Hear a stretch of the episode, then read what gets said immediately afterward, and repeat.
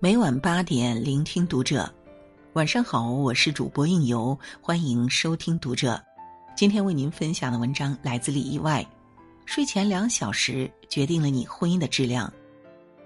关注读者新媒体，一起成为更好的读者。以前老听人讲，女人呀，出嫁前是无价的珠宝，出嫁了就变成没有光彩的死猪。再久点，就是颗不折不扣的死鱼眼睛了。意中人看你的眼神，在不知不觉中变得陌生；枕边人待你的态度，在不知不觉中变得疏离。就算日日睡在一起，也觉得相隔千里万里，猜不透心思，触不到温情。这是多少人的常态呀！别让你的婚姻输在了没有参与感。昨夜睡前看我最铁的同事丽丽在朋友圈发了段文字吐槽老公。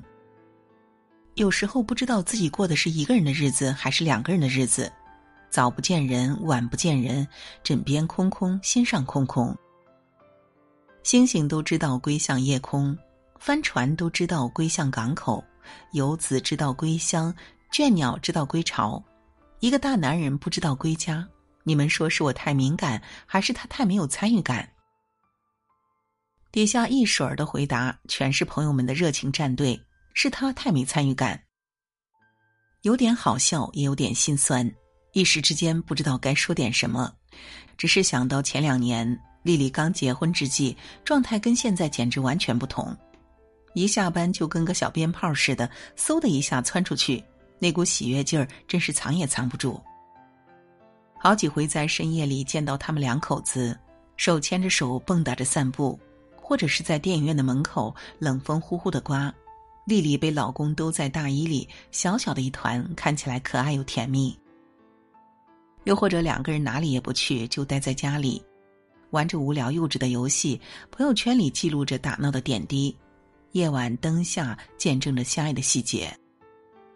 我才知道，原来情人间的相处真的可以这样腻歪又融洽。可是后来呢？他工作渐忙，回来渐晚，两个人的晚餐赶不上，睡觉前的晚安赶不上。他把家当酒店，摁密码进门，穿衣服走人，衣服乱了不叠，碗筷脏了不收，窗户坏了不修。真正让丽丽崩溃的就是那一次，深夜十一点多，暴雨说来就来，而他在外出差，风刮得很大又很吓人。甚至咣叽一声，把整面窗户摔打在阳台上，雨水就那样灌进来，混着碎玻璃，一个劲儿的往客厅里涌。丽丽一个人坐在水漫金山的客厅，崩溃大哭。电话打给她，那边一句关切也没有，反倒是不耐烦的呵斥：“窗户坏了，你找物业啊？找我能干嘛？”丽丽突然就一句话也不想说了。白天不曾指望他有时间，而今连夜晚也不能指望他有时间了。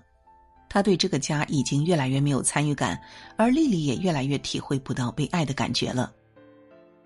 想到他们说的，哪有什么岁月静好的婚姻啊？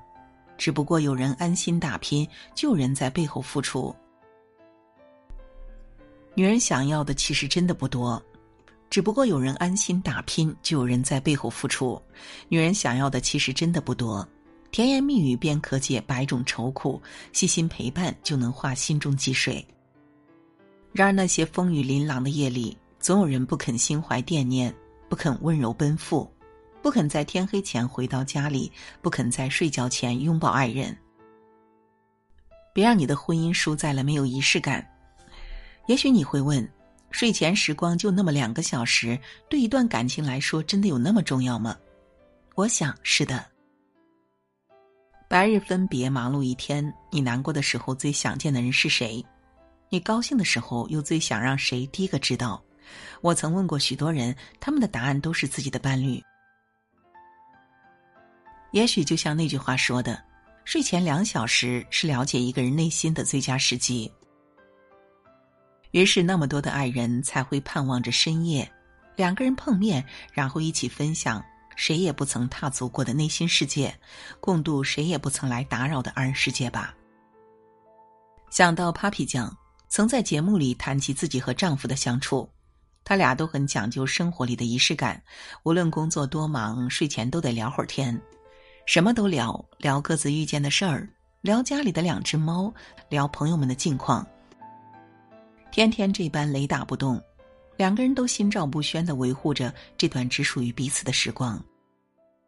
很多人都羡慕他俩这种状态，但在我看来，这不是一朝一夕间就能培养起来的默契和甜蜜，而是在日复一日的生活里，两人都甘心情愿的付出精力和诚意。曾在天涯论坛上看过一个离婚女人写的账单：二零二零年七月十八日晚。他欠我一个睡前的晚安。二零二零年八月二十日晚，他欠我一个报平安的电话。二零二零年的今天，我们在互相埋怨和指责中选择了离婚。文字克制而冷静，我却看得心惊。他们原本约好，男人在家的日子要在睡觉前互道晚安，男人出差的日子要打电话令女人心安。然而时间一晃，一个日渐遗忘，一个日渐失望。男人对这些仪式变得全然不在意，甚至开始嗤之以鼻。于是，曾说好要兑现的承诺全都亏欠，曾说好相守的决心全都幻灭。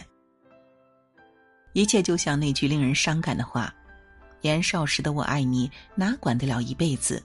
没有付出和坚守，没有妥协和宽容，怎么可能走到最后？”别让你的婚姻输在了没有安全感。放弃一个人，一定是遭受了千百次的心灰意冷；认定一个人，一定是经历了千百次的心意确定。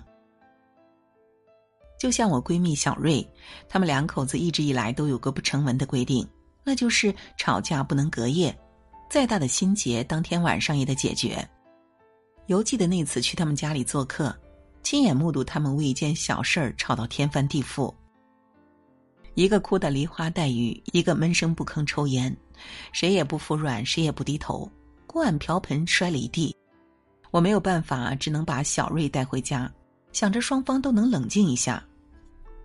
结果那天快睡觉了，门铃响了，小瑞老公来了，捧着一束花，腼腆的说：“我来带小瑞回家。”再看小瑞，明明上一秒还在哭哭啼啼的，下一秒就变得喜笑颜开了。